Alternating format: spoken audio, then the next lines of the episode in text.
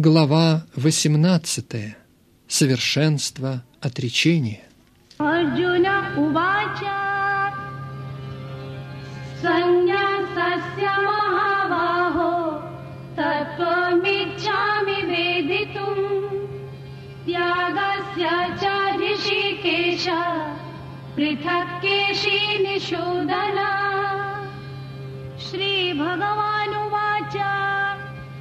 काम्यानां कर्मणा न्यासम् सन्न्यासम् गवयोगे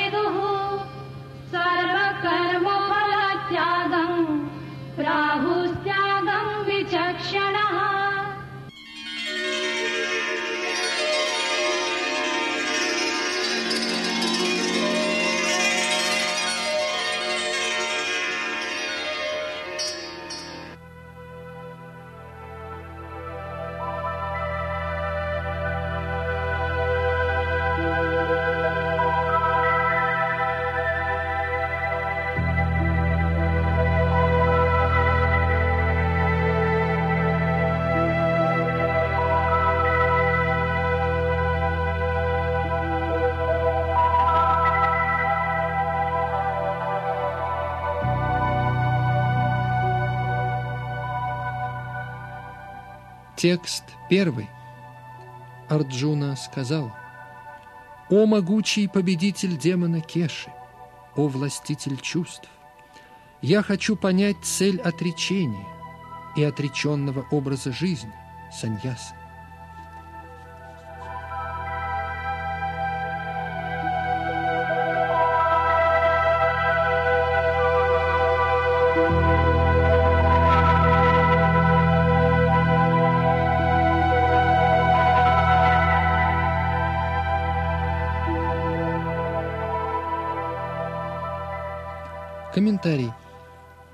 Сущности, Бхагавадгита заканчивается 17 главой. 18 глава является обзором тем, обсуждавшихся в предыдущих главах.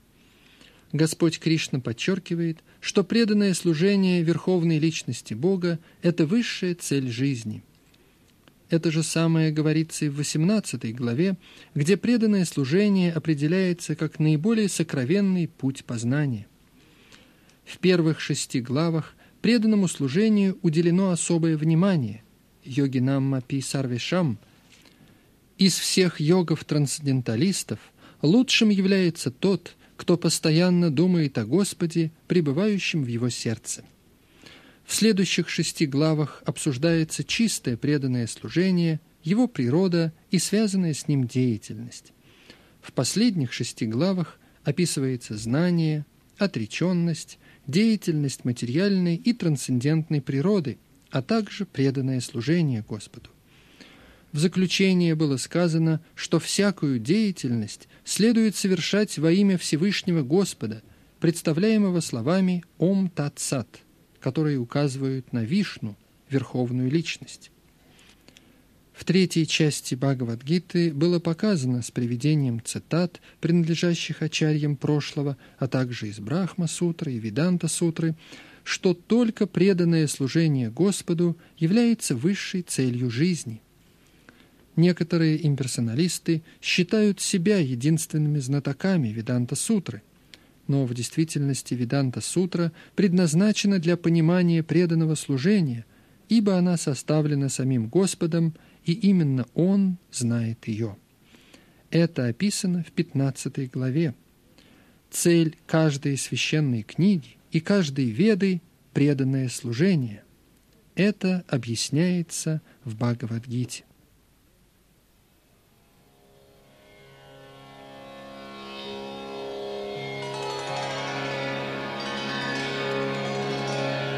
Как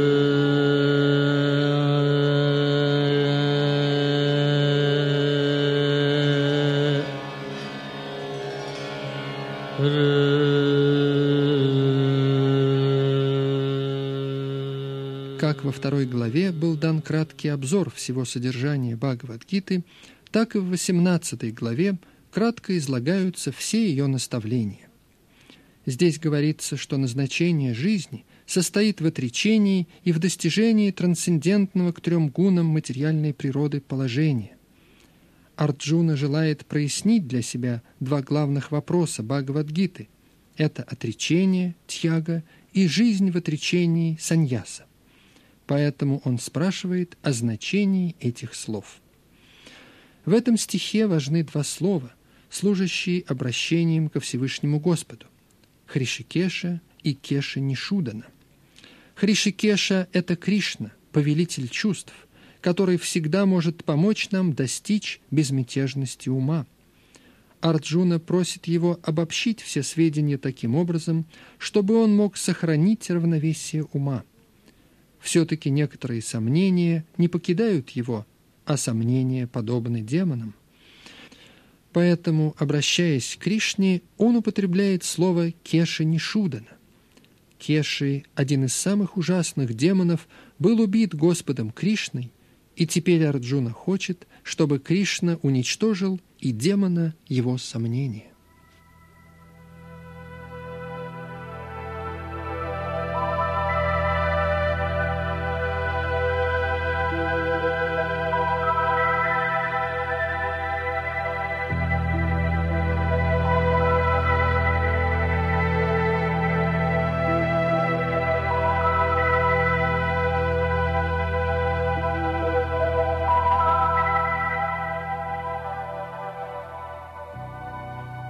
Текст второй. Верховная личность Бога сказал, «Отказ от деятельности, основанной на материальных желаниях, великие ученые люди называют жизнью в отречении, саньясой, а отказ от плодов деятельности мудрецы называют отречением, тьягой».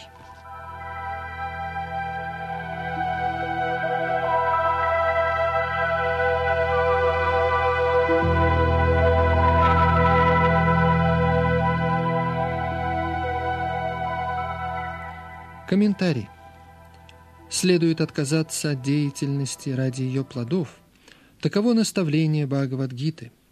Но деятельность, ведущую к достижению духовного знания, оставлять не следует. Это будет ясно из следующих стихов. В ведической литературе существует множество предписаний для выполнения жертвоприношений ради определенных целей. Существуют жертвоприношения для того, чтобы обрести хорошего сына – или способствующие достижению высших планет, но жертвоприношения, за которыми стоят материальные желания, должны быть прекращены. Однако нельзя отказываться от жертвоприношений ради очищения собственного сердца или ради продвижения в духовной науке.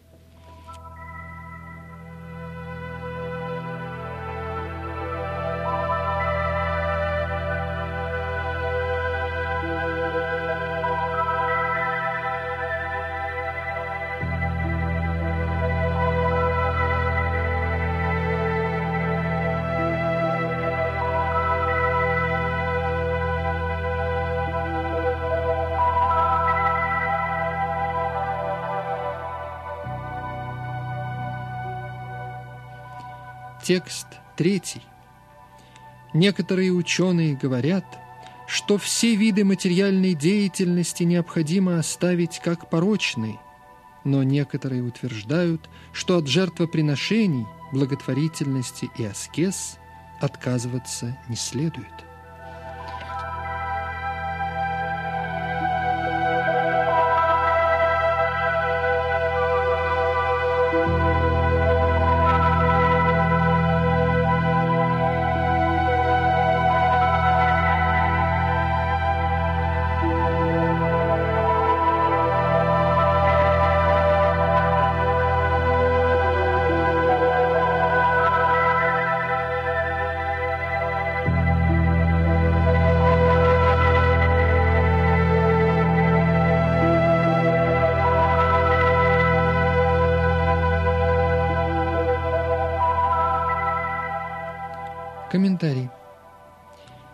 В ведической литературе описываются многие виды деятельности, являющиеся предметами разногласий. Например, в некоторых местах говорится, что животное может быть убито в процессе жертвоприношения. Тем не менее, некоторые утверждают, что убийство животных во всех отношениях отвратительно. Принесение животных в жертву рекомендовано ведической литературой, и при этом животное не считается убитым. Жертвоприношение предназначено для того, чтобы дать животному новую жизнь. Иногда животное, убитое при жертвоприношении, переходит в другую форму жизни, но иногда оно прямо поднимается до человеческой формы. Среди мудрецов существуют разные мнения. Одни считают, что убийство животных необходимо избегать, а другие полагают, что для определенных жертвоприношений оно благо. Все эти разные мнения о совершении жертвоприношений разъясняются самим Господом.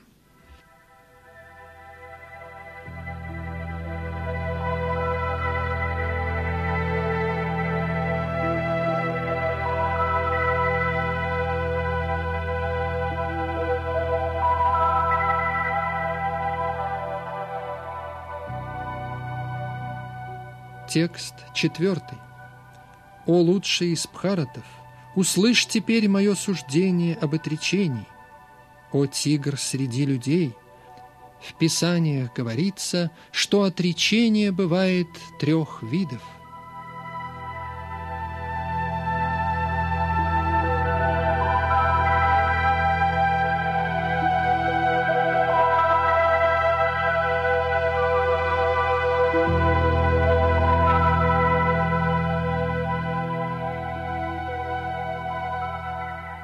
Комментарий. Хотя в вопросе об отречении существуют разногласия, здесь Шри Кришна, верховная личность Господа, высказывает свое суждение, которое должно быть принято как окончательное. В конце концов, Веды – это различные законы, данные Богом. Здесь же Господь присутствует лично, поэтому Его Слово должно считаться окончательным.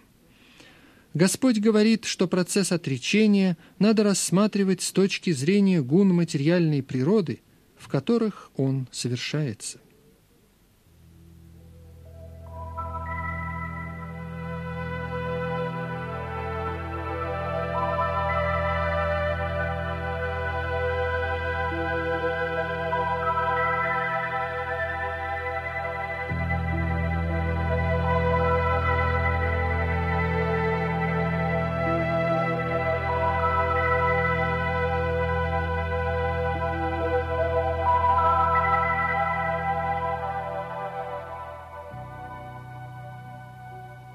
Текст пятый. Всевышний Господь сказал, «От жертвоприношений, благотворительности и аскез отказываться не следует. Они должны совершаться, ибо они очищают даже великие души.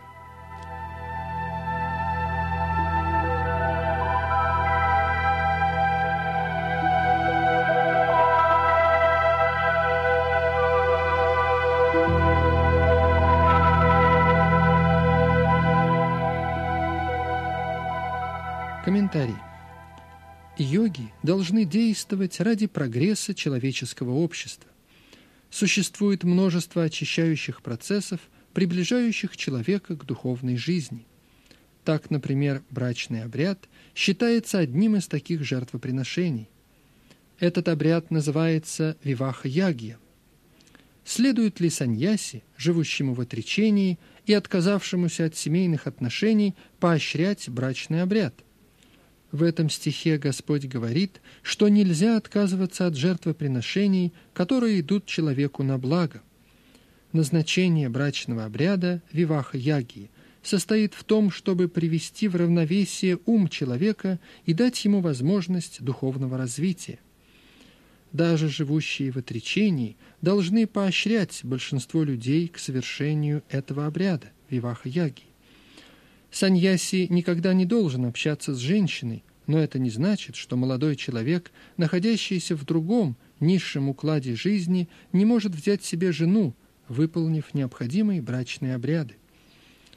Все предписанные жертвоприношения предназначены для достижения Всевышнего Господа, поэтому на более низких ступенях духовной жизни от них не следует отказываться. Подобно этому подача милостыни служит для очищения сердца.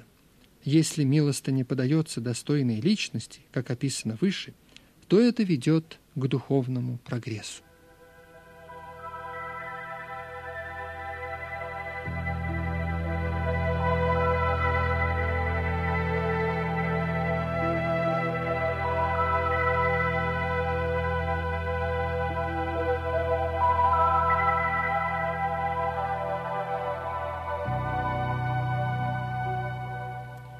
Текст шестой.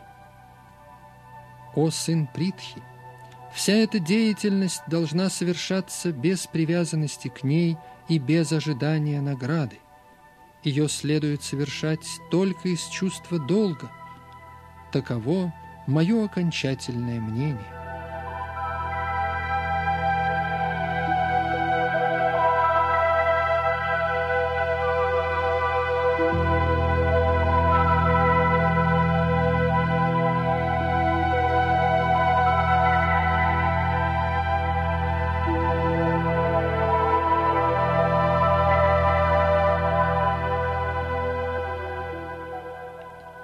Комментарий. Хотя все жертвоприношения носят очищающий характер, не следует ожидать от них каких-либо результатов. Иными словами, нужно отказаться от всех жертвоприношений ради материального благополучия, но не следует прекращать принесение жертв, которые очищают существование и позволяют подняться до духовного уровня. Нужно поощрять все, что ведет к сознанию Кришны, в Шримад Бхагаватам также сказано, что надо с одобрением относиться к любой деятельности, ведущей к преданному служению Господу. Это наивысший критерий религии. Преданный Господа должен признавать любую деятельность, жертвоприношение и благотворительность, которые способствуют преданному служению Господу.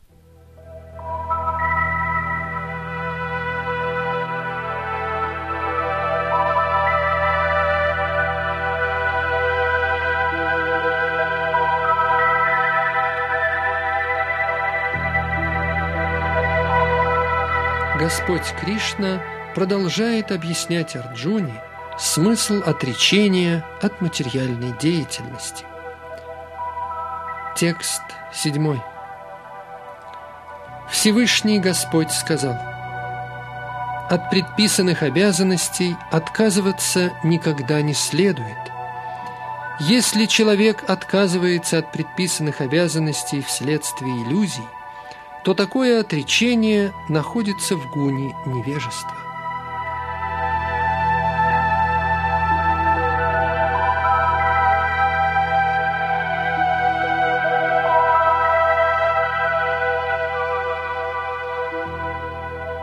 Комментарий. Необходимо отказаться от деятельности ради материального удовлетворения. Однако то, что возвышает человека духовно, Например, приготовление пищи для Всевышнего Господа, предложение ее Господу, а затем принятие рекомендуется в Писаниях. Говорится, что человек, живущий в отречении, не должен готовить для себя самого. Готовить для себя не рекомендуется, но следует готовить пищу для Всевышнего Господа. Подобным образом, для того, чтобы помочь своему ученику продвинуться в сознании Кришны – саньяси может совершить брачный обряд. Того, кто отказывается от подобной деятельности, следует считать действующим в гуне тьмы.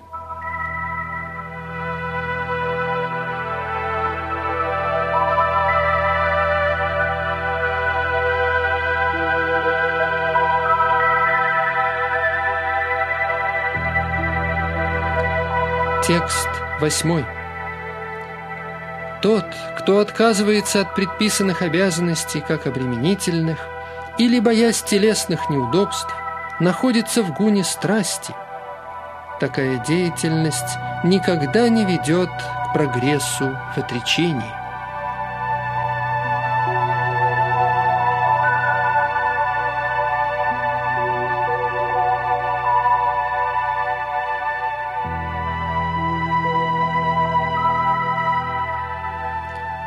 Комментарий. Тому, кто находится в сознании Кришны, нет нужды прекращать зарабатывать деньги, боясь, что это будет материальной деятельностью. Если работая, человек может использовать свои деньги для распространения сознания Кришны, или, вставая рано утром, он может развивать в себе трансцендентное сознание, то он не должен прекращать такую деятельность из страха или считая ее обременительной. Такое отречение относится к гуне страсти. Результаты деятельности в гуне страсти всегда жалки. Отказ от деятельности в таком состоянии духа не позволяет достичь результатов отречения.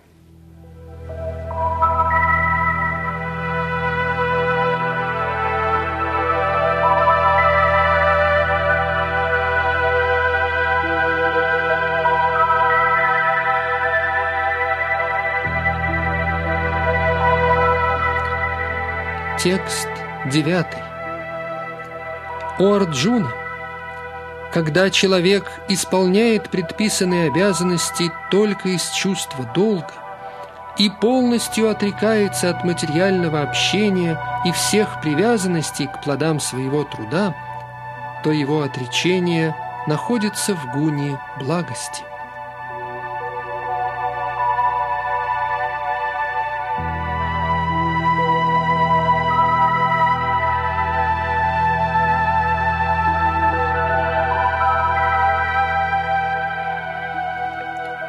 Комментарий. Именно в таком умонастроении следует выполнять предписанные обязанности. Необходимо действовать без привязанности к плодам своего труда, отделяя себя от материальных гун, управляющих данной деятельностью. Человек, обладающий сознанием Кришны и работая на фабрике, не рассматривает себя как единое целое ни с работой фабрики, ни с ее рабочими. Он просто трудится для Кришны, и когда он жертвует Кришне плоды своего труда, его действия становятся трансцендентными.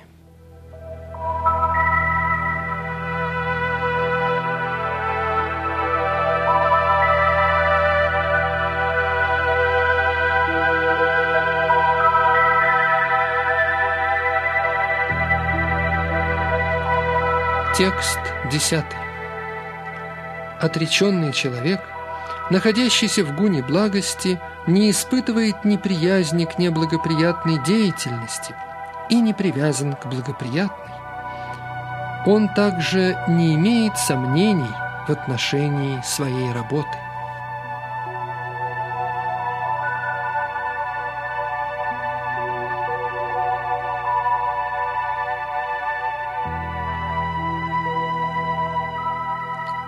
Комментарий. Человек в сознании Кришны или в гуне благости не испытывает ненависти к кому-либо или чему-либо, что физически его беспокоит. Он работает в должном месте и в должное время, не страшась каких-либо неприятных последствий своей работы. Такой человек, находящийся на трансцендентном уровне, действительно обладает разумом и стоит выше всяких сомнений относительно своих действий.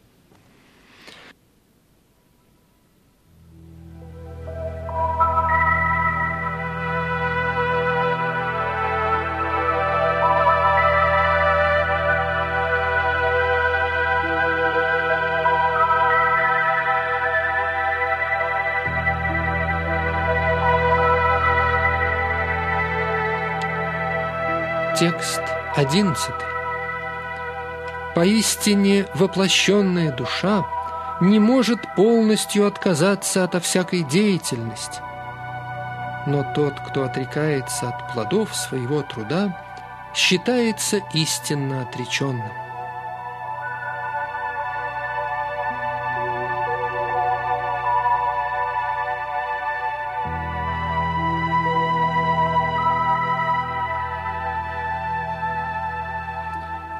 Комментарий. В Бхагавадгите говорится, что человек никогда не может отказаться от всякой деятельности. Поэтому тот, кто трудится для Кришны, не пытаясь наслаждаться результатами своего труда, кто все предлагает Кришне, тот действительно находится в отречении. Многие члены Международного общества сознания Кришны трудятся на фабриках, в учреждениях или в каком-то другом месте и весь свой заработок отдают обществу. Эти люди, достигшие высокого духовного уровня, истинные саньяси. Они действительно ведут жизнь в отречении. Здесь ясно объясняется, как отказаться от плодов своего труда и ради какой цели это следует делать.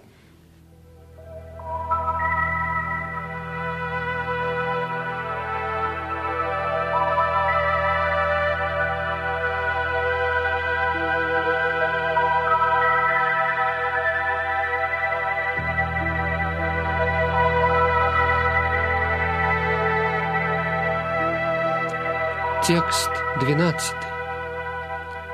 Тот, кто не находится в отречении, после смерти обретает плоды своей деятельности трех видов – желательные, нежелательные и смешанные. Но ведущие жизнь в отречении не страдают от последствий своей деятельности и не наслаждаются ими.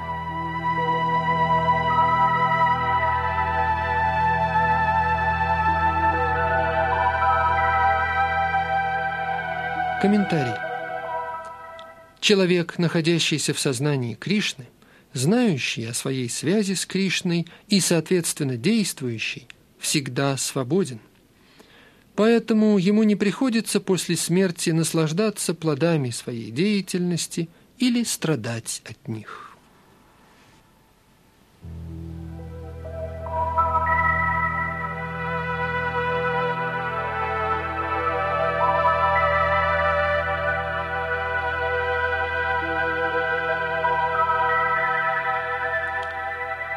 Текст 13.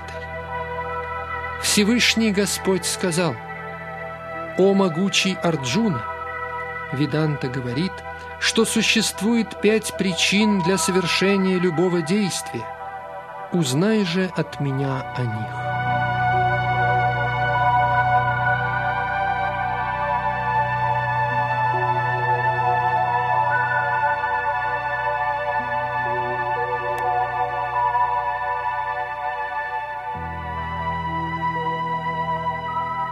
Комментарий. Может возникнуть вопрос, почему личность в сознании Кришны не испытывает ни страдания, ни наслаждения от результатов своей деятельности, если деятельность всегда влечет за собой те или иные последствия. Объясняя, как это возможно, Господь ссылается на философию Веданты. Он говорит, что для любой деятельности имеется пять причин, и для достижения успеха их необходимо знать. Слово «санкья» означает «стержень знания», а «виданта» – это квинтэссенция знания, что принимается всеми ведущими ачарьями, в том числе и Шанкарой. К такому авторитетному источнику следует обращаться. Конечно, высшей властью обладает Параматма, в Бхагавадгите говорится, что она вовлекает каждого в определенную деятельность, напоминая ему о его прошлых поступках. Действия, выполненные в сознании Кришны, под руководством Господа, не влекут за собой последствий ни в этой жизни, ни в жизни после смерти. Текст 14. Пять факторов деятельности таковы – место действия, тело, исполнитель, различные чувства, всевозможные усилия и в конечном счете сверхдуша.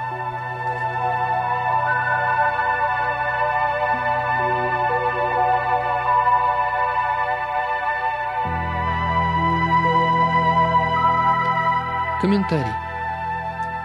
Душа в теле действует таким образом – чтобы вызывать последствия деятельности, и поэтому называется карта – исполнитель.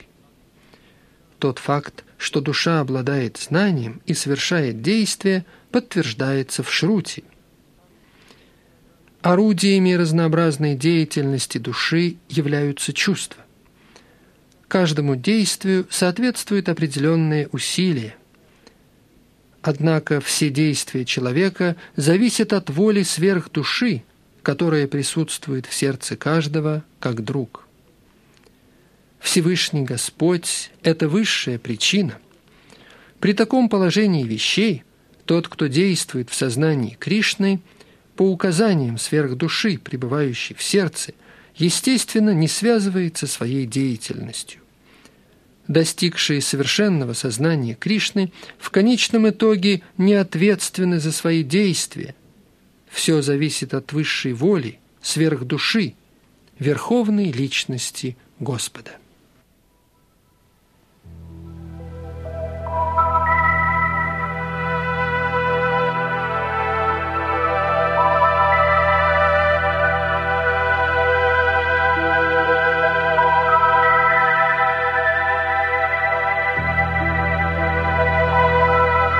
Текст 15. Эти пять факторов являются причиной любого действия, как правильного, так и неправильного, совершаемого человеком посредством тела, ума или речи.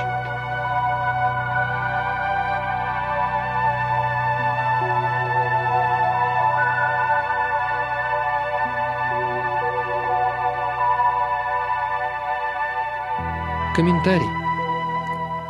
Очень важными в этом стихе являются слова «правильный» и «неправильный». Правильные поступки – это те, которые согласуются с наставлениями Писаний, а неправильные противоречат установленным в них принципам. Но эти пять факторов необходимы для полного осуществления любого действия.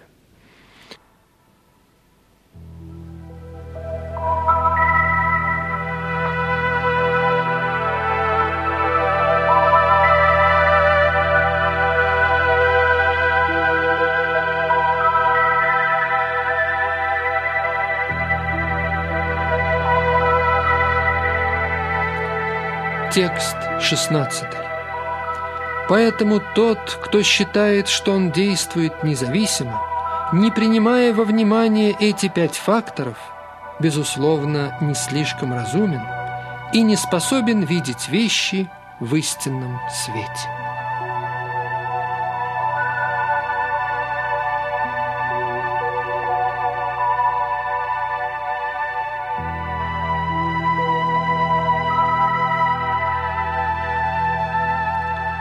Комментарий.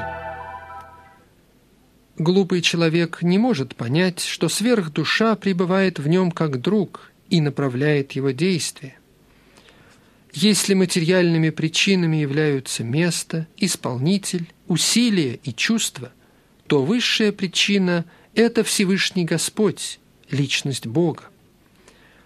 Поэтому следует видеть не только эти четыре материальные причины, но также и высшую причину – тот, кто не знает о Всевышнем Господе, думает, что он сам совершает любую деятельность.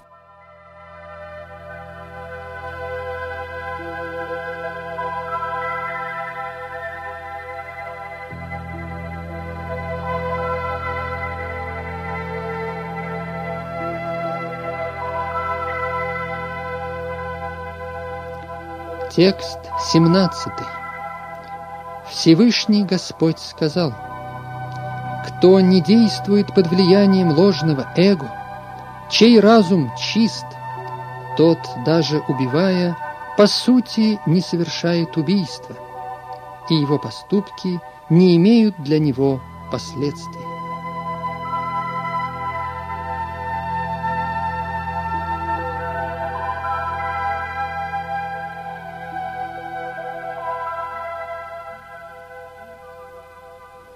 Комментарий. В этом стихе Господь сообщает Арджуне, что его нежелание участвовать в сражении порождается ложным эго. Арджуна считал, что только он сам совершает какие-то действия и не принимал во внимание повеление Всевышнего, исходящее как изнутри, так и извне. Но если человек не знает о наличии высшего повелителя, то какой смысл ему действовать? Тот же, кто знает об орудиях действия, о себе как исполнителей и о Всевышнем Господе как высшем повелителе, совершенен во всякой деятельности. Такой человек никогда не впадает в иллюзию. Личная деятельность возникает вследствие ложного эго и безбожия или отсутствия сознания Кришны.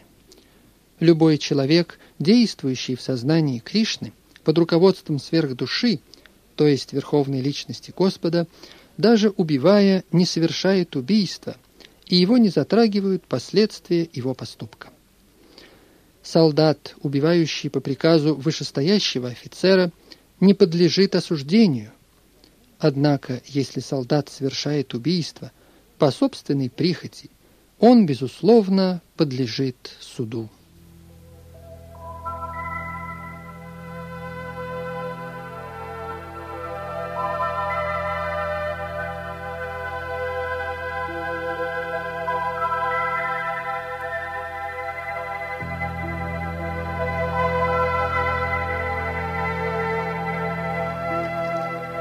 Текст 18. Существуют три причины, побуждающие к совершению деятельности. Знание, объект познания и познающий, а чувство, действие и исполнитель являются тремя составляющими деятельности.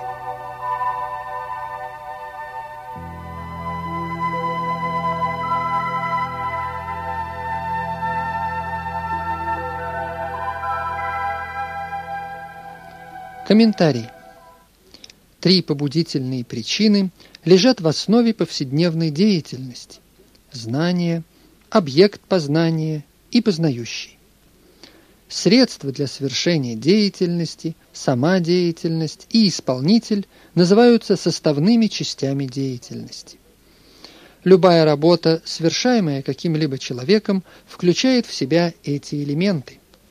Перед выполнением некоторой работы – имеется определенный импульс, называемый вдохновением. Любое решение, принятое до осуществления замысла, представляет из себя тонкую форму работы. Затем работа выражается в действии. Сначала вы проходите через психологический процесс мышления, чувствования и желания. Это называется побуждением. Вдохновение имеет ту же природу, если оно исходит из священных писаний или из наставлений духовного учителя. Когда имеется и вдохновение, и исполнитель, то совершается само действие при помощи чувств и ума, который является центром чувств. Сумма всех составляющих действия называется совокупностью действия.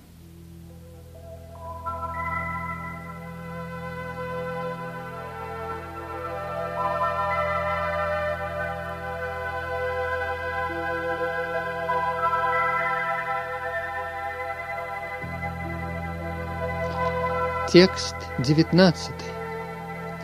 В соответствии с разными гунами материальной природы существует три вида знания, деятельности и исполнителя деятельности.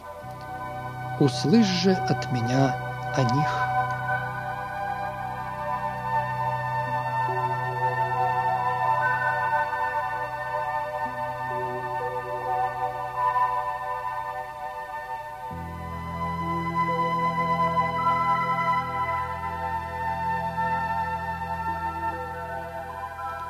Комментарий. В 14 главе были подробно описаны три гуны материальной природы. Там было сказано, что гуна благости просветляет, гуна страсти материалистична, а гуна невежества приводит к лености и вялости. Все гуны материальной природы связывают человека, не приводя к освобождению. Человек обусловлен, даже если он находится в гуне благости в 17 главе были описаны разнообразные типы поклонения, совершаемые различными людьми в соответствии с их принадлежностью к разным гунам материальной природы. В этом стихе Господь выражает желание рассказать о различных видах знания, исполнителя и самой работы, в соответствии с тремя гунами материальной природы.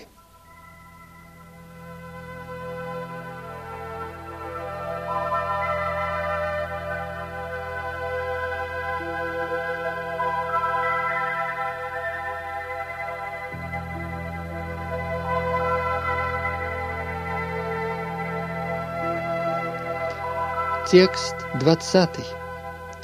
Знание, посредством которого человек видит единую духовную природу во всех живых существах, хотя и разделенных на бесчисленные формы, является знанием в гуне благости.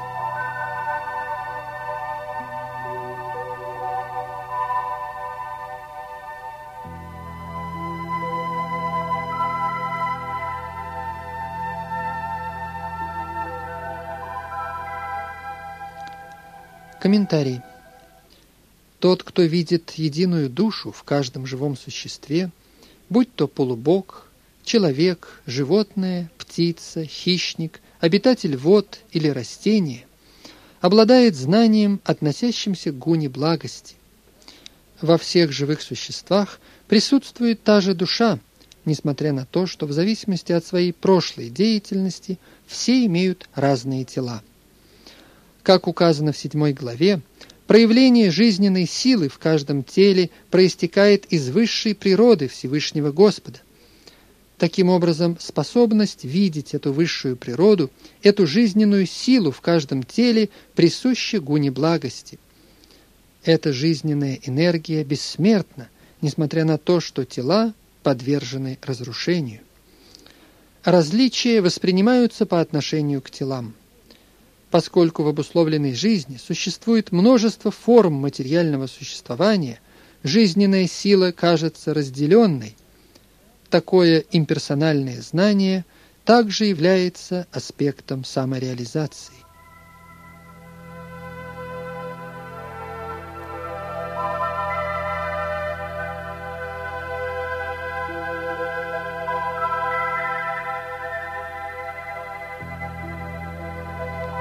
Текст 21. Знание, посредством которого человек видит в каждом теле определенный вид живого существа, считается знанием в гуне страсти.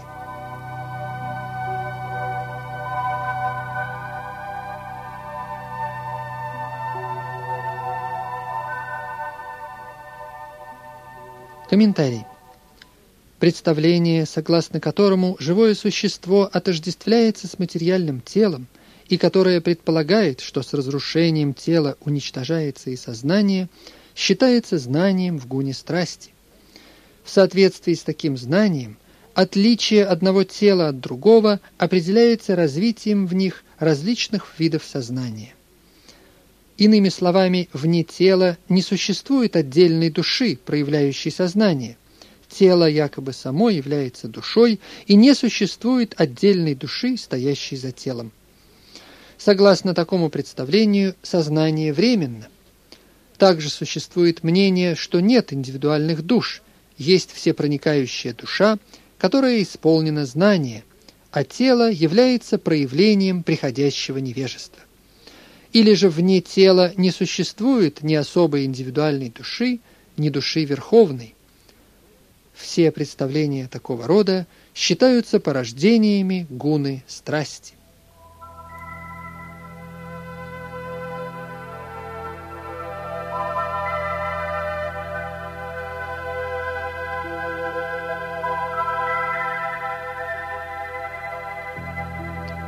Текст 22. Знание очень скудное, не отражающее истину, и порождающая привязанность к одному виду деятельности как единственно важному, считается знанием в гуне тьмы.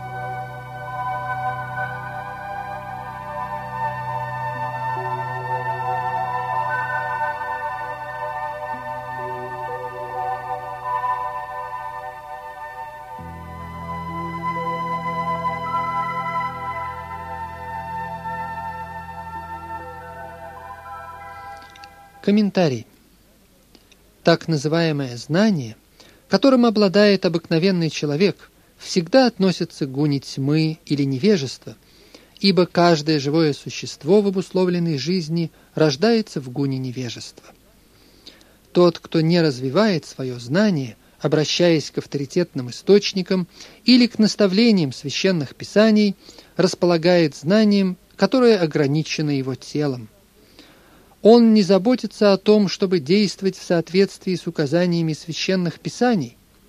Для него Бог – это деньги, а знание сводится к удовлетворению потребностей тела. Такое знание не имеет отношения к абсолютной истине. Оно более или менее подобно знанию, которым обладают животные, знанию о том, как есть, спать, защищаться и спариваться.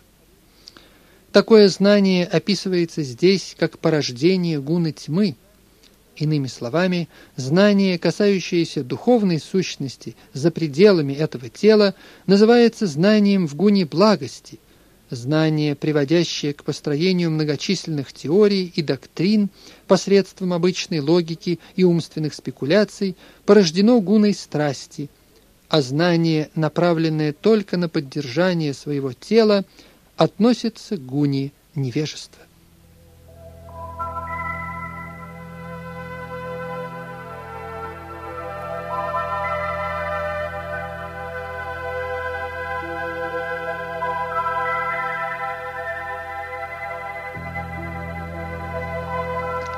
Текст 23.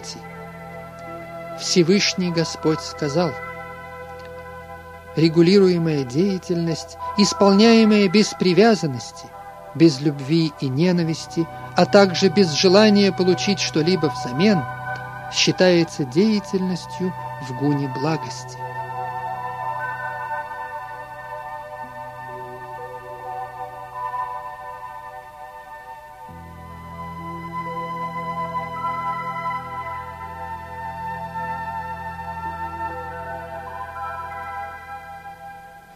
Комментарий.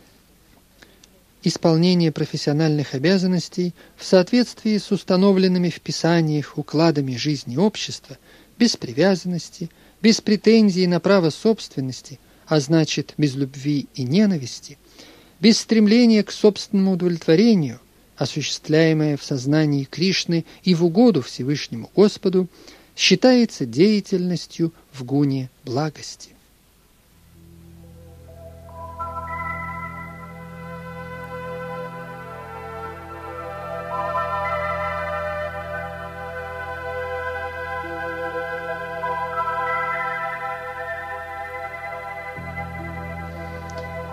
Текст 24.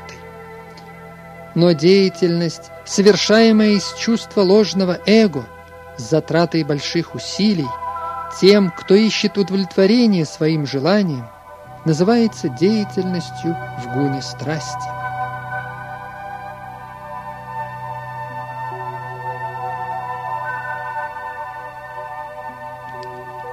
Текст 25 а деятельность, совершаемая в иллюзии, которая пренебрегает наставлениями священных писаний и не учитывает последующего рабства, насилия или страдания, причиняемого другим, относится к гуне невежества.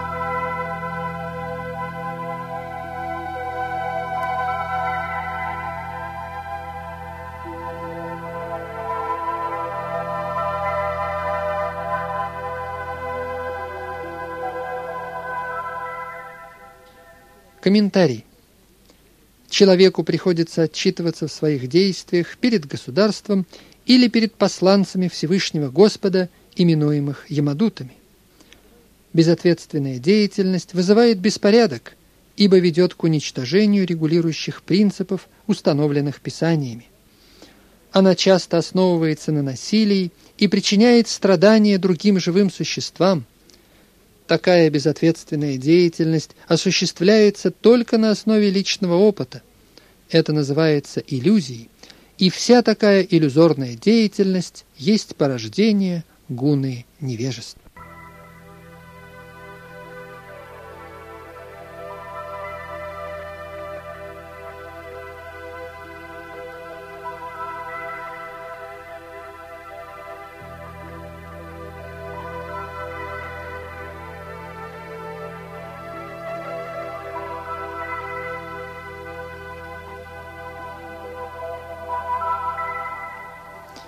Текст 26.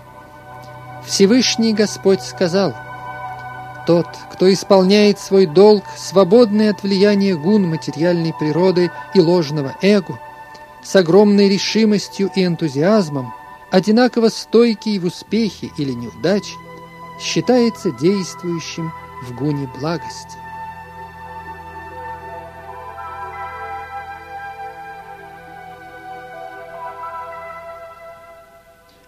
Комментарий. Тот, кто пребывает в сознании Кришны, всегда трансцендентен по отношению к гунам материальной природы. Он не ждет результатов от своей деятельности, ибо стоит выше ложного эго и гордости. Тем не менее, он всегда полон воодушевления в отношении завершения своей работы. Его не беспокоят взятые на себя трудности, он всегда полон энтузиазма. Он безразлично относится к успеху и неудаче и одинаково чувствует себя как в горе, так и в радости. Такой человек действует в гуне благости.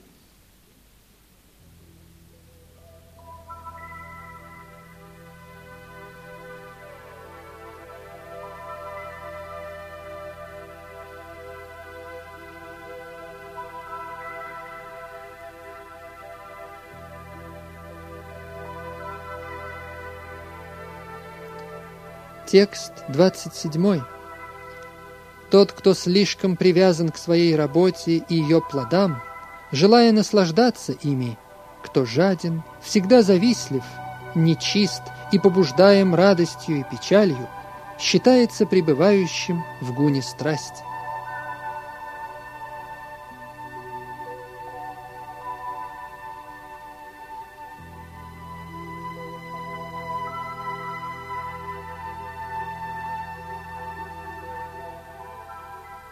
Комментарий. Человек бывает слишком привязан к определенной деятельности или к ее результатам из-за материальных привязанностей к семейному очагу, жене и детям. Такой человек не желает подняться на более высокую ступень. Он лишь озабочен тем, чтобы сделать этот мир предельно удобным для себя в материальном отношении. Обычно он очень жаден и полагает, что все, чего он достиг, вечно и никогда не может быть утрачено. Подобный человек завидует другим и готов прибегнуть к любым средствам ради удовлетворения своих чувств. Поэтому такой человек нечист, и его не волнует, зарабатывает ли он честным или нечестным путем. Он очень счастлив, если его работа завершается успехом – и сильно страдает в случае неудачи. Такой человек действует в гуне страсти.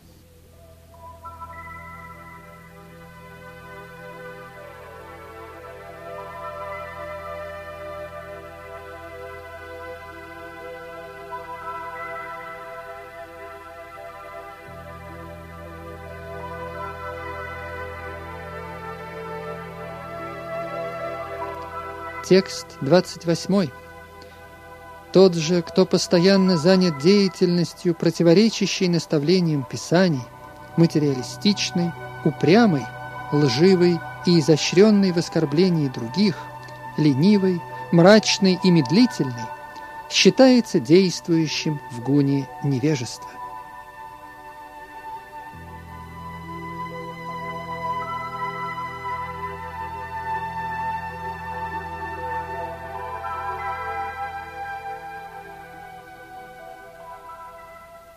Комментарий. Из наставлений, даваемых Писаниями, можно узнать, какой деятельностью следует заниматься, а какой нет. Люди, не обращающие внимания на эти предписания, оказываются вовлеченными в деятельность, заниматься которой не следует. Такие люди обычно материалистичны. Они действуют, повинуясь гунам природы, а не в соответствии с наставлениями Писаний – Люди такого типа не отличаются мягкостью характера. Большинство из них вероломны и изощрены в оскорблении других. Они очень ленивы. Если на них возложена какая-либо обязанность, они не выполняют ее должным образом, а откладывают на более поздний срок. Поэтому у них мрачный вид, они медлительны, и любое дело, которое можно выполнить за час, они растягивают на годы. Действующий таким образом находится в гуне невежества.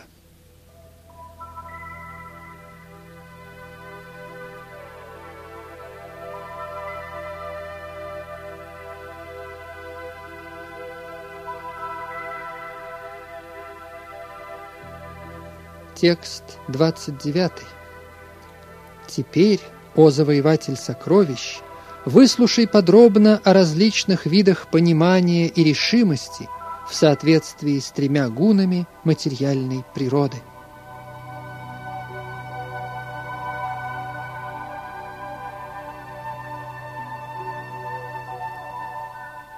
Комментарий. Теперь, разъяснив знание, объект познания и познающего, разделив их согласно трем гунам материальной природы, Господь аналогично рассматривает разум и решимость исполнителя.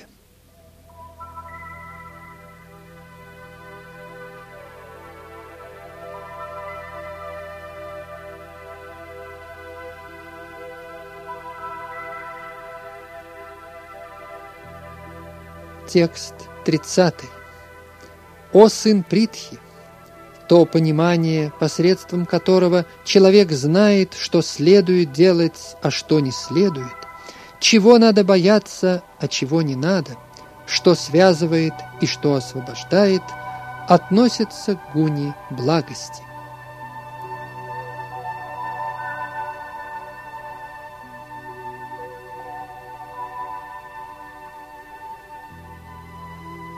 Комментарий.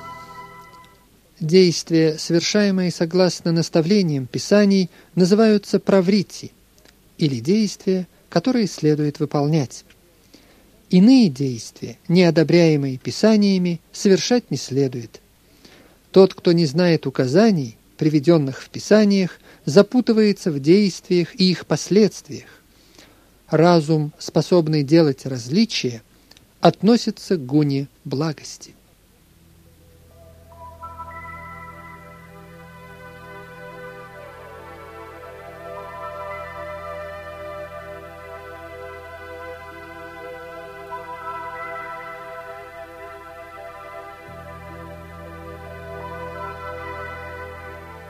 Текст 31.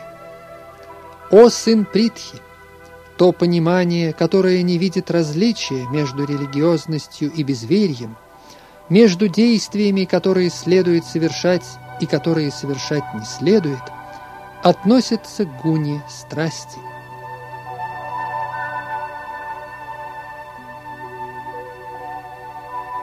Текст 32. «О Партха! То понимание, которое принимает безверие за веру, а веру за безверие, находящееся под покровом иллюзии и тьмы, всегда устремленное в ложном направлении, находится в гуне невежества.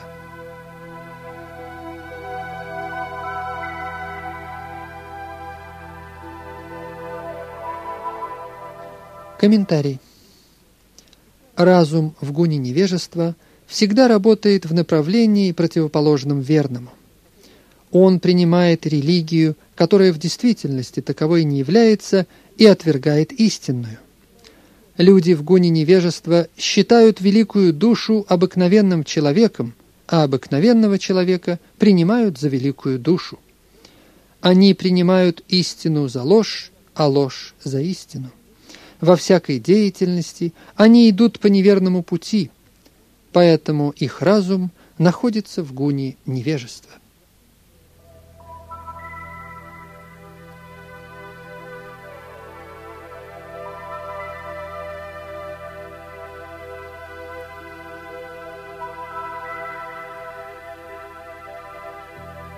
Текст 33. «О сын Притхи! Та непоколебимая решимость, которая неотступно поддерживается практикой йоги, таким образом управляя деятельностью ума, жизни и чувств, является решимостью в гуне благости.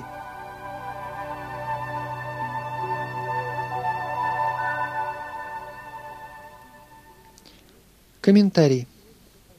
Йога – это средство познания сверхдуши.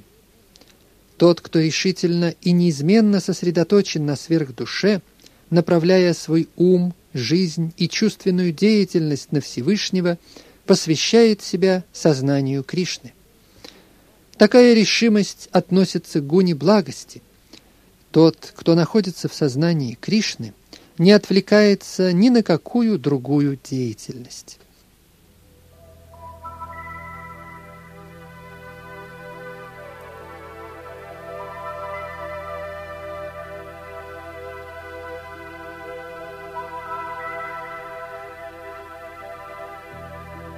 Текст 34.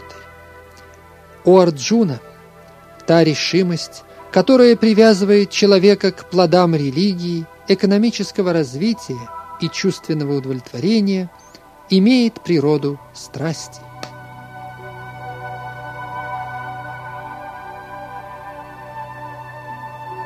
Комментарий.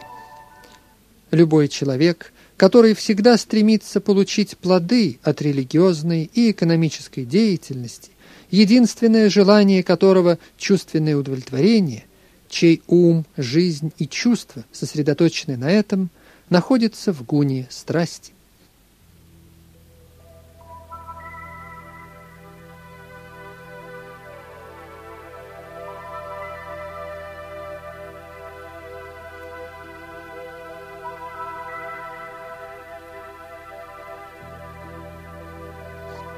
Текст 35.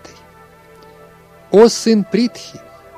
Та решимость, которая не помогает преодолеть сон, страх, печаль, угрюмость и заблуждение, такая глупая решимость относится к гуне тьмы».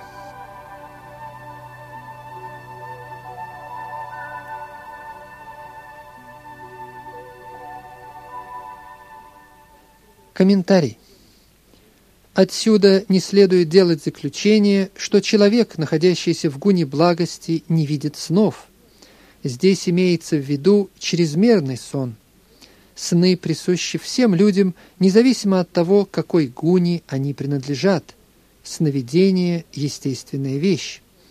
Но тот, кто не может отказаться от чрезмерного сна, кто гордится тем, что наслаждается материальными объектами, кто постоянно грезит о господстве в этом материальном мире, чья жизнь, ум и чувства сосредоточены на этом, черпает свою решимость в гуне невежества.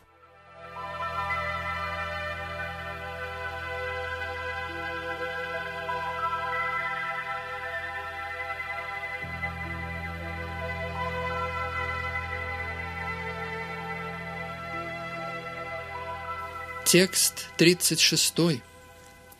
Всевышний Господь сказал, «О лучший из пхаратов, теперь прошу, выслушай о трех видах счастья, которым наслаждается обусловленная душа, и благодаря которому она иногда освобождается ото всех страданий.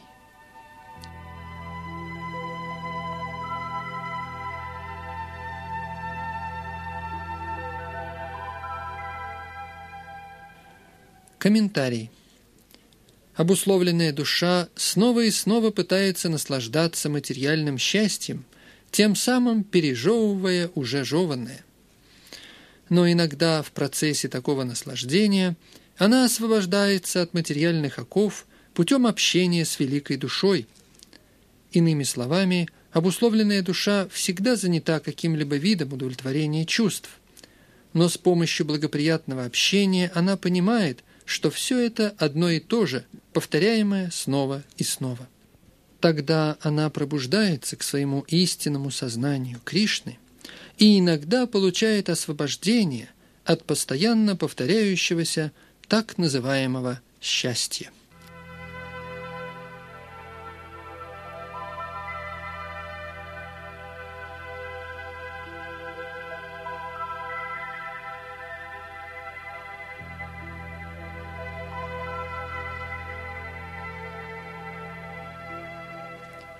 Текст 37.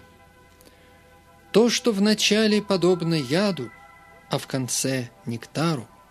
Что пробуждает человека к самоосознанию, является счастьем в гуне благости.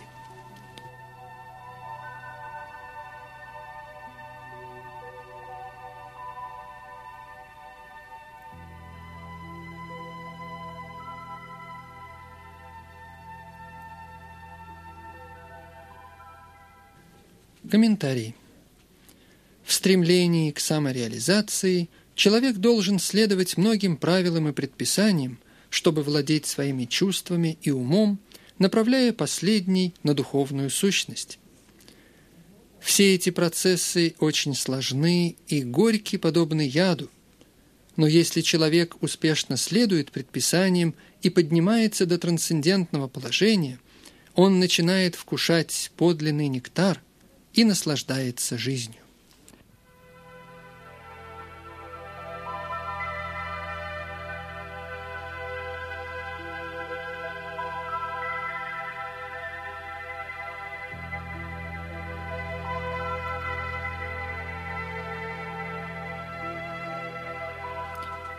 Текст 38. То счастье, которое возникает от соприкосновения чувств с их объектами, вначале подобное нектару, а в конце яду, имеет природу страсти.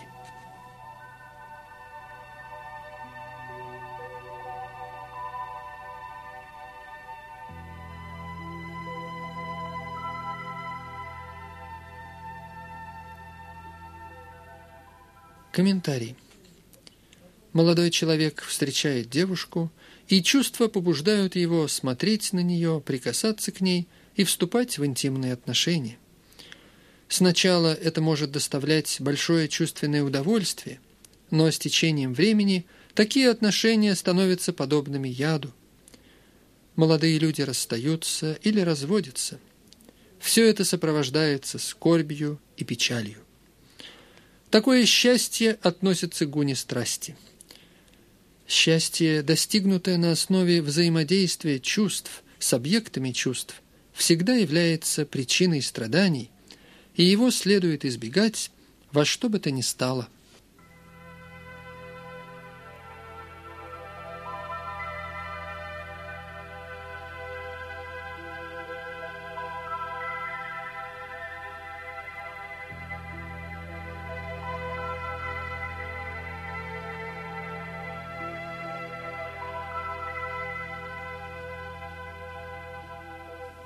Текст 39.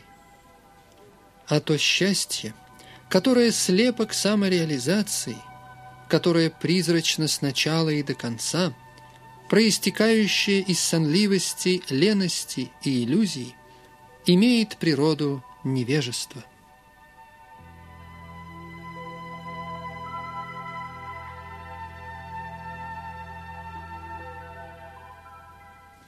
Комментарий.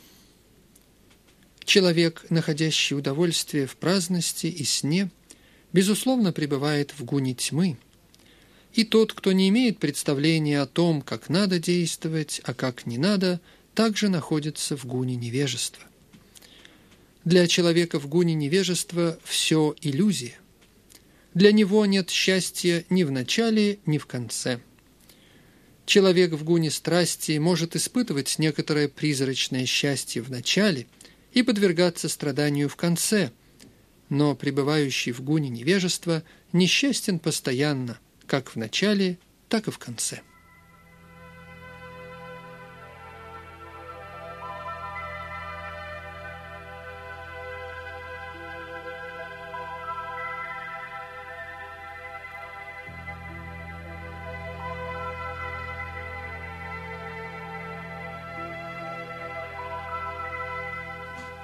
Текст сороковой. Всевышний Господь сказал, «Нет ни одного существа ни здесь, ни среди полубогов на высших планетах, которое было бы свободно от этих гун, порожденных материальной природой».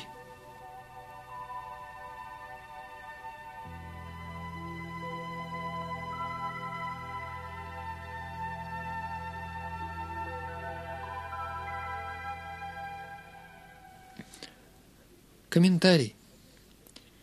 Здесь Господь подводит общий итог воздействию гун материальной природы по всей Вселенной.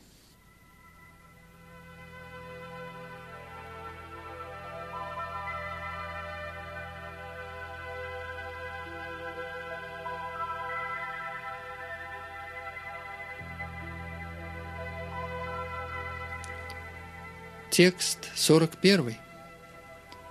«О покоритель врагов, брахманы, кшатрии, вайши и шудры характеризуются качествами, порожденными их собственной природой в соответствии с материальными гунами.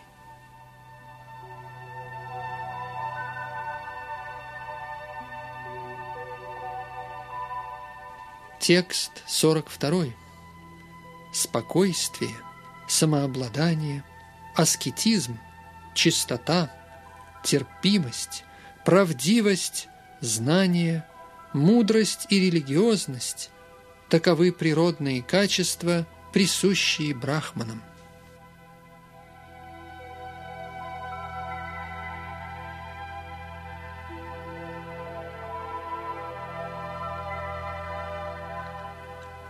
Текст 43 героизм, сила, решимость, находчивость, отвага в бою, благородство и умение руководить – таковы природные качества, присущие деятельности кшатриев.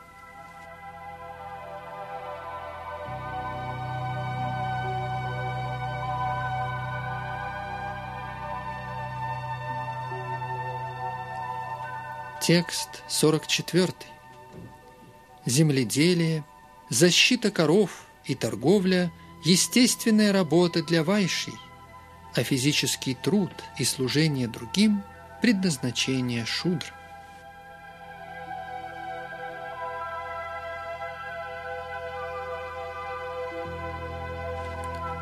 Текст 45. Следуя качествам, присущим его деятельности, Каждый человек может достичь совершенства. Теперь я поведаю тебе, каким образом это возможно.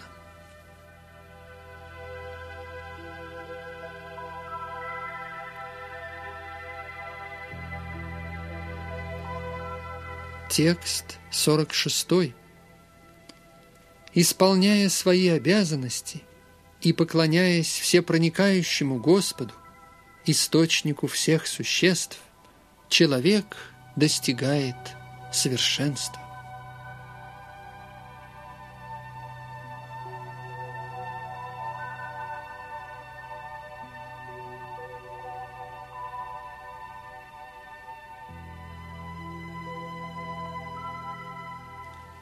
Комментарий.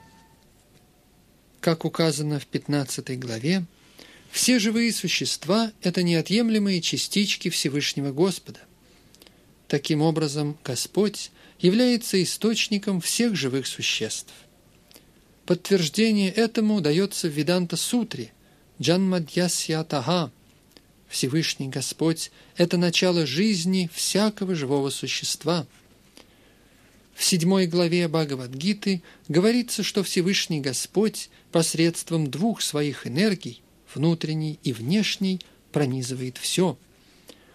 Поэтому следует поклоняться Всевышнему Господу и Его энергии. Обычно вайшнавы поклоняются Господу и Его внутренней энергии. Его внешняя энергия представляет из себя искаженное отражение внутренней. Внешняя энергия – это фон, но Всевышний Господь с помощью своей полной экспансии, сверхдуши, присутствует во всем – он сверхдуша всех полубогов, всех человеческих существ и всех животных во всем творении. Поэтому человеку, как неотъемлемой частичке Всевышнего Господа, необходимо служить Ему. Каждый человек должен быть занят преданным служением Господу в полном сознании Кришны. Так рекомендует данный стих. Каждый должен понимать, что он занимается определенной деятельностью благодаря Хришикеше, повелителю чувств, и плоды этой деятельности необходимо посвящать верховной личности Бога Шри Кришне. Если всегда пребывать в таком умонастроении, в полном сознании Кришны, то милостью Господа можно осознать все. В этом совершенство жизни. Господь говорит в Бхагавадгите, что Он сам берет на себя заботу об освобождении такого преданного. В этом высшее совершенство. Какую бы работу ни выполнял человек, если при этом он служит Всевышнему Господу, он достигает наивысшего совершенства.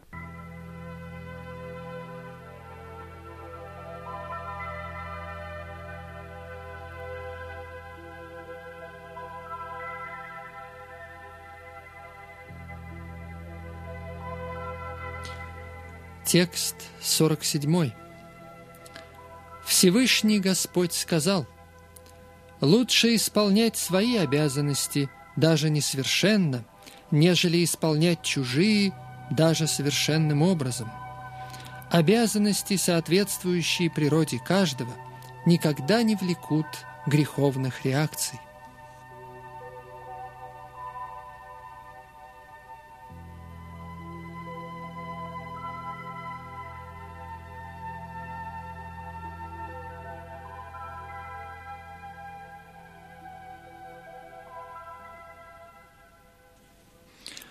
Комментарий. Бхагавадгита предписывает исполнять свои обязанности. Как уже объяснялось в предыдущих стихах, обязанности брахманов, кшатриев, вайши и шудр определяются влиянием на них гун материальной природы. Не следует пытаться исполнять обязанности другого. Тот, кто по своим природным качествам привлекается работой шудры, даже если он родился в семье брахманов – не должен выставлять себя брахманом. Таким образом, следует заниматься деятельностью в соответствии со своей природой. Никакая работа не является зазорной, если она совершается как служение Всевышнему Господу.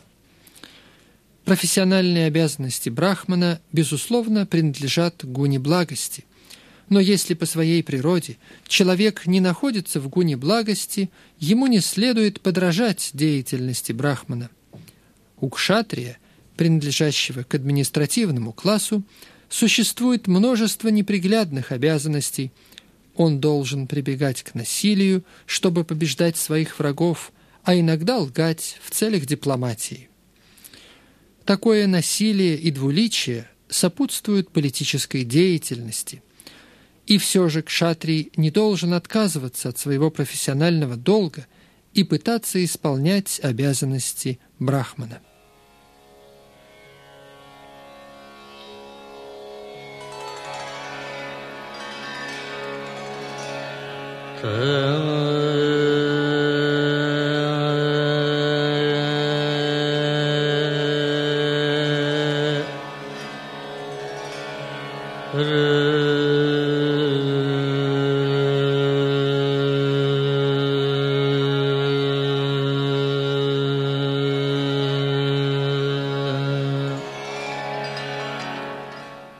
Человеку следует действовать, повинуясь Всевышнему Господу – Например, Арджуна был кшатрием, но он не мог решиться на битву с противником.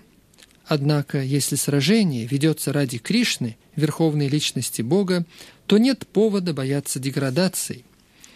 В сфере коммерческой деятельности торговцу иной раз приходится прибегать к лжи ради получения прибыли. Если он не будет так делать, то может не получить дохода. Иногда от продавца можно услышать дорогой покупатель, от вас я не получаю прибыли. Однако ясно, что не имея прибыли, торговец не смог бы существовать. Поэтому такой поступок с его стороны следует рассматривать просто как хитрость. Тем не менее, торговец не должен считать, что раз профессия принуждает его к лжи, то следует отказаться от нее и исполнять обязанности брахмана. Так действовать не рекомендуется – не имеет значения, является ли человек шатрием, вайшей или шудрой, если он своей работой служит верховной личности Господа. Даже брахманы, совершающие различные жертвенные обряды, иной раз должны убивать животных, так как это требуется в некоторых обрядах. Аналогично этому, если кшатрий, выполняя свои обязанности, убивает врага, то в этом нет греха. В третьей главе были даны ясные и подробные разъяснения по этим вопросам. Каждый человек должен работать ради Ягии или Вишну, верховной личности Господа. Все, что делается с целью удовлетворения собственных чувств, является причиной рабства. Вывод заключается в том, что каждый человек должен заниматься деятельностью, определяемой гуной, под воздействием которой он находится, и работать с единственным намерением служить высочайшему делу Всевышнего Господа.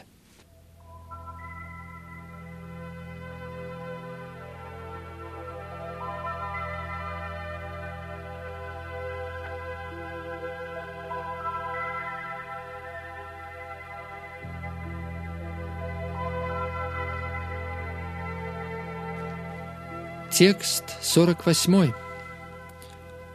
Как огонь всегда покрыт дымом, так и любое усилие влечет за собой какие-то недостатки. Поэтому, о сын Кунти, человеку не следует отказываться от деятельности, порожденной его природой, даже если эта деятельность полна изъянов.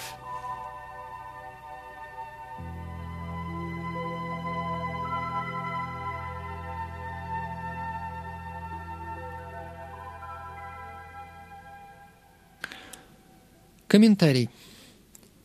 В обусловленной жизни любая деятельность осквернена гунами материальной природы. Даже брахман должен совершать жертвоприношения, при которых необходимо убивать животных. Точно так же кшатрий, как бы праведен он ни был, должен сражаться с врагами. Для него это неизбежно. Подобным же образом торговец при всей своей благочестивости – вынужден иногда скрывать свои доходы, чтобы оставаться в деле, и время от времени ему приходится прибегать к операциям на черном рынке. Все это необходимо и неизбежно. Соответственно, Шудре, находящемуся в услужении у дурного хозяина, приходится выполнять приказания господина, даже если этого не следовало бы делать. Несмотря на эти недостатки, человек должен продолжать выполнение его предписанных обязанностей, ибо они проистекают из его собственной природы. Здесь приводится прекрасный пример. Огонь чист, но все же вокруг него есть дым. Тем не менее, дым не делает огонь нечистым.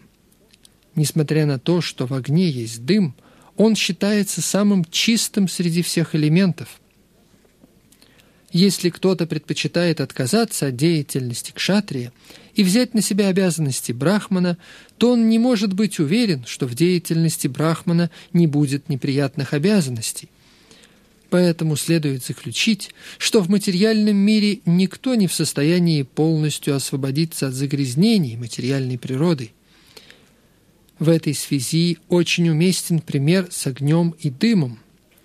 Когда зимой человек вынимает из огня камень, то дым иной раз раздражает ему глаза и другие части тела, и все-таки, несмотря на причиняемое им беспокойство, без огня не обойтись. Точно так же не следует отказываться от своего естественного занятия из-за каких-то неприятных моментов. Напротив, нужно с полной решимостью служить Всевышнему Господу, исполняя свой предписанный долг в сознании Кришны. В этом признак совершенства.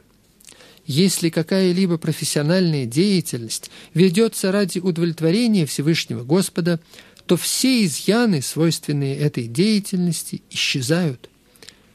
Когда результаты труда очищаются в процессе преданного служения, человек достигает совершенства, видя свое истинное «я» внутри себя.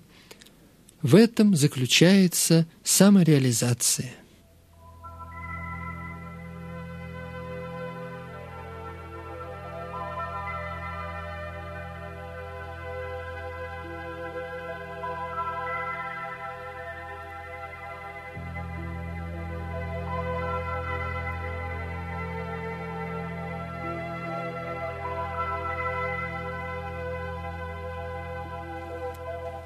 Текст 49.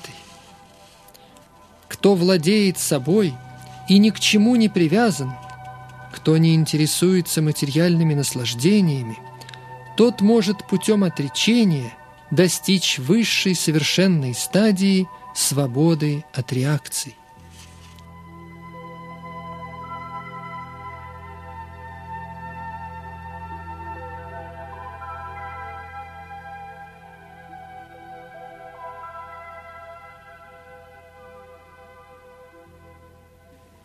Комментарий. Истинное отречение означает, что человек постоянно осознает себя неотъемлемой частичкой Всевышнего Господа и поэтому думает, что он не имеет права наслаждаться результатами своего труда. Так как он является неотъемлемой частичкой Всевышнего, то плодами его трудов должен наслаждаться он. Это и есть сознание Кришны – тот, кто действует в сознании Кришны, истинный саньяси, ведущий жизнь в отречении. Находясь в таком умонастроении, человек получает удовлетворение от того, что действует во имя Всевышнего Господа. Таким образом, он совершенно не привязывается к чему-либо материальному, и для него становится привычным не искать иного счастья, кроме трансцендентного, проистекающего от служения Господу. Считается, что саньяси свободен от последствий своих прошлых действий, но находящийся в сознании Кришны естественным образом достигает этого совершенства, даже формально и не принимая саньясу. Такое состояние ума называется йога-рудха или совершенная ступень йоги. Как говорится в третьей главе, тот, кто черпает удовлетворение в самом себе – не боится никаких последствий своих действий.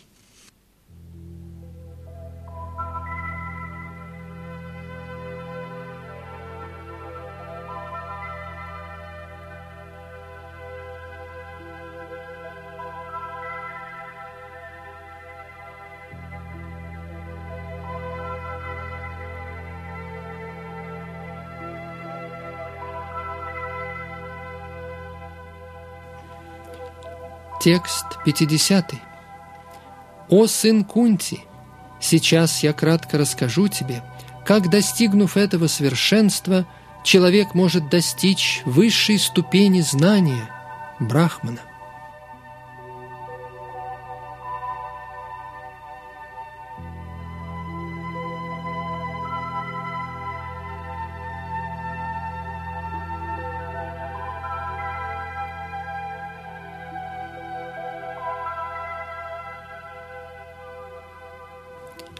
Комментарий.